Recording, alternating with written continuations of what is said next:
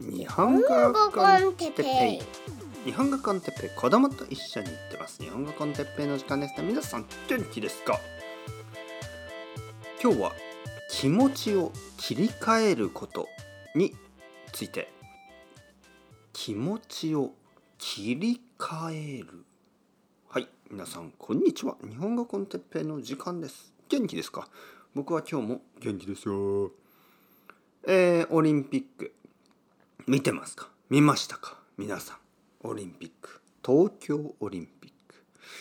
まあいろいろなあのー、ことがありました、うん、まずオリンピックが始まるまでまあコロナウイルスの影響があってえー、いろいろなことがあったただコロナウイルスの影響じゃないこともたくさんありましたね。まあその辺は皆さんもよく知ってることがあるかもしれないしないかもしれない。わからない。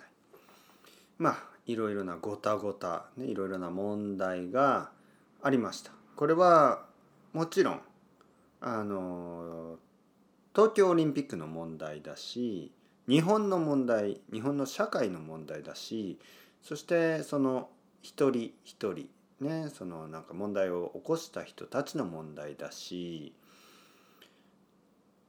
まあ政治の問題だし、うん、いろいろな問題がありましたね。とはいえアスリートたち選手たちは頑張って頑張って戦っています。ね戦いました。えー、たくさんのスポーツがありますね。僕が知らなかったスポーツもたくさんありますね。まあでもあの本当にいろいろな人たちがですね選手たちがベストを尽くして、ね、自分の100%ですね100%を出してまあ試合に出て勝ったり負けたりしましたね。勝った人もいるし負けた人もいる。で負けた人がですねまあ悲しいですよね。悲しいけど、まあ若い人、特に若い人は4年後また頑張りたい。ね、4年、まあまあ3年かな、今回は。後にまたオリンピックありますよね。今度はパリかなパリのオリンピックですよね。それに向けて気持ちを切り替えて頑張りたいというんですね。気持ちを切り替える。気持ちを切り替えるというのはその大事なことですよね。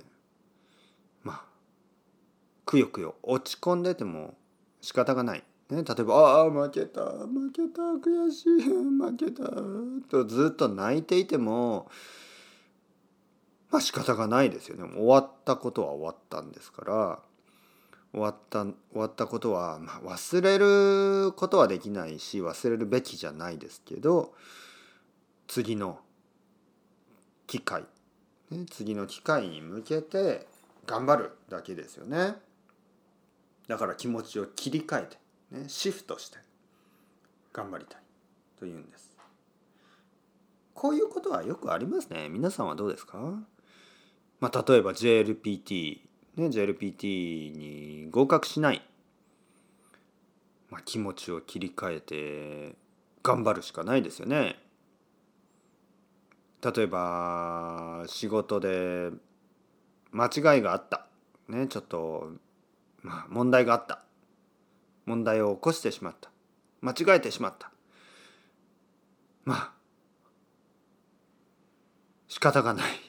もちろんそのそのまあ問題を解決しないとダメですよ、まあ、謝ったりね「すいませんでした」謝ったりしてクライアントや同僚やまあその関係がある人に謝ってですね「いいよいいよもう大丈夫大丈夫」って言われたら、まあ、落ち込んでても仕方がない、えー、気持ちを切り替えて頑張ろう、ね、それが大事ですね。いろいろありますよね。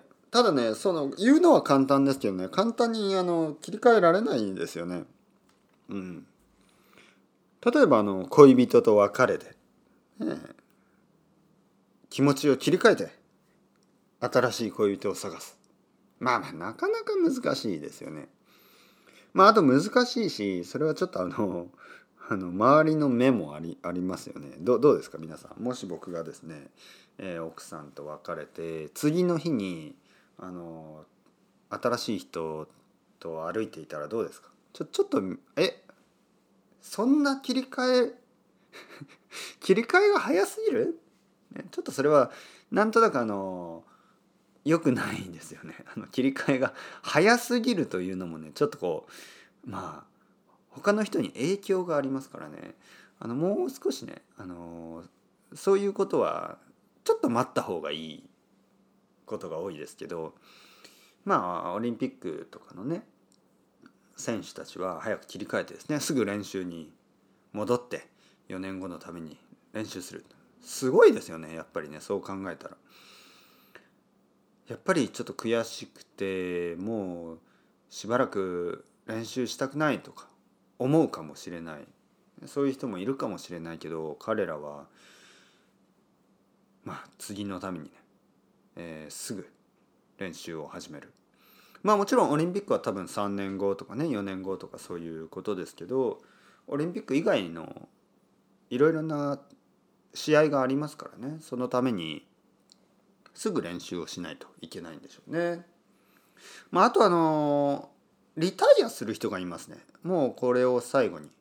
あのこういう時に退職という言葉は使いません。退職はあの仕事その会社で仕事をしている人がね退職しましたって言うんですけどこういうあのアスリートとかそういう人はあの退職とは言わずにまあカタカナで、まあ、リタイア、ねえー、あとは選手生命を終える、ね、選手生命選手のライフ。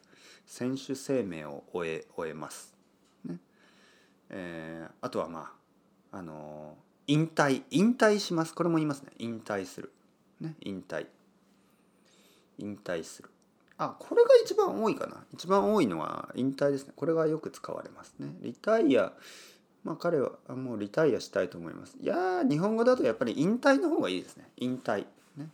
引退します、ね、引退する人もいる。選手生命を終える。引退する。そういう人たちがいます。やっぱりあの年齢ですよね。それぞれの競技には、まあ、ピークの年齢があって25歳とかね。30歳だともう本当に最後のチャンス。ラストチャンス。そんな感じで、まあ、30歳の人は普通たくさんの競技でもう引退を決めます、ねもう無理だ。まあ競技によってはもう25歳ぐらいでもう引退したりもう20歳ぐらいでもうそろそろ引退かなみたいなねそういう競技もありますよね。ちょっと寂しいですけどね。あまりに引退が早いあのスポーツっていうのは寂しいですけどまあありますよねジムナスティックスとか。早いですからね。まあでも30歳ぐらいで引退をしてまあ選手じゃなくなったら何をしよう。ね、そこで気持ちを切り替える必要がありますね。今まで多分子供の時からずっと選手をしてきて引退してじゃあ何をしよう、ね、そこで気持ちを切り替えてコーチになったり気持ちを切り替えてうん。他のことをする人がいますね。例えばあのラグビーラグビー選手であのワールドカップに出た日本人のラグビー選手で彼は引退した後にあのお医者さんになりたい。医者ですね。ドクター。医者になりたいということで勉強を始めましたね、えー、そういう人もいます。あの全然違うね。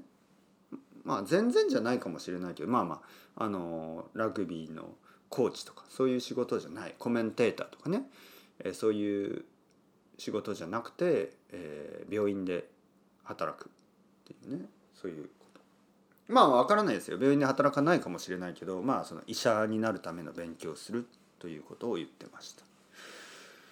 気持ちを切り替えてあの今まで頑張ってきたこととはちょっと違うことをねする、うん、皆さんどうですか？そういう経験ありますか、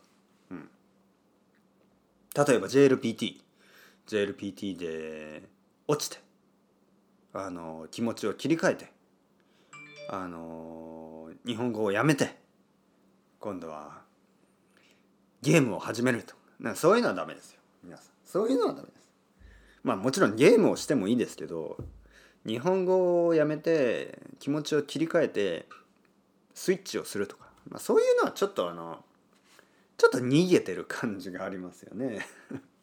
あのやっぱり気持ちを切り替えて別のことをするのはいいんですけどやっぱりもう少しそのなんかチャレンジな方がいいですよね。例えばゲームでもその普通にゲームを楽しむんじゃなくてまあなんかあのゲームのプログラミングを始めるとかね。少しこう少しこうチャレンジなことの方がいいと思いますよ。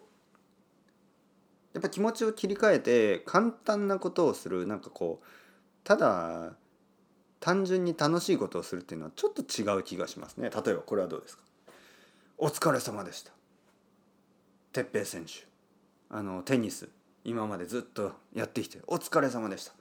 あのこれで引退を決めたようですがあのテニス選手を引退したと哲平さんは何をしますか、ね、そうやってこうインタビューで聞かれてそうですね僕はもうあのテニスは十分やることを全てやりましたからまあこれからはね気持ちを切り替えて毎日ウイスキーを飲みたいと思います。というのはちょっとやっぱり変でしょ 気も。まあそういうあのコメディみたいなねあのインタビューがあったら面白いですけど、ね、そしたらもうあのスポーツニュースとかでね「おお哲平は面白い。コメディアンにななる方がいい」ね、そんなことを言われるかもしれないですけど。まあそうですね。僕はあのテニスは頑張ったんでこれからね、えー、気持ちを切り替えて毎日アイスクリームを食べたり、はい、あのビーチに行ってサングラスの中からビキニを見たりそういうことをあの毎日頑張ってやっていきたいと思います。みたいなね。頑張って。何言ってんだ、ね、まああの まあまあまあまあ。ボンベイビーチ。行きたいですね。うん。あの一人のね生徒さんがなんかこう仕事に行く時にボンベイビーチをねいつもこうあのシドニーのボンベイビーチをこう通るらしいんですけど車でね。でこうビキニをサングラスの中からビキニを見ながらね運転しているとちょっと危ない危なくなるらしいですね。事故になりそう。ちょ気をつけてくださいね皆さん。大体あのビーチとかの近くで交通事故があるのまあしかもそれが男の人のドライバーで、まあ、結構高い確率まあ女の人もあるかもしれない。女の人もあると思います。結構高い確率であのビキニを見てると思いますね。あのビーチの近く。あの車は気をつけてくださいね、うん、まあまあ何を言ってるんでしょう。というわけで、えー、そろそろビキニから気持ちを切り替えて僕もレッスンに戻りたいと思います。それではまた皆さん Ciao ciao hasta luego またねまたねまたね。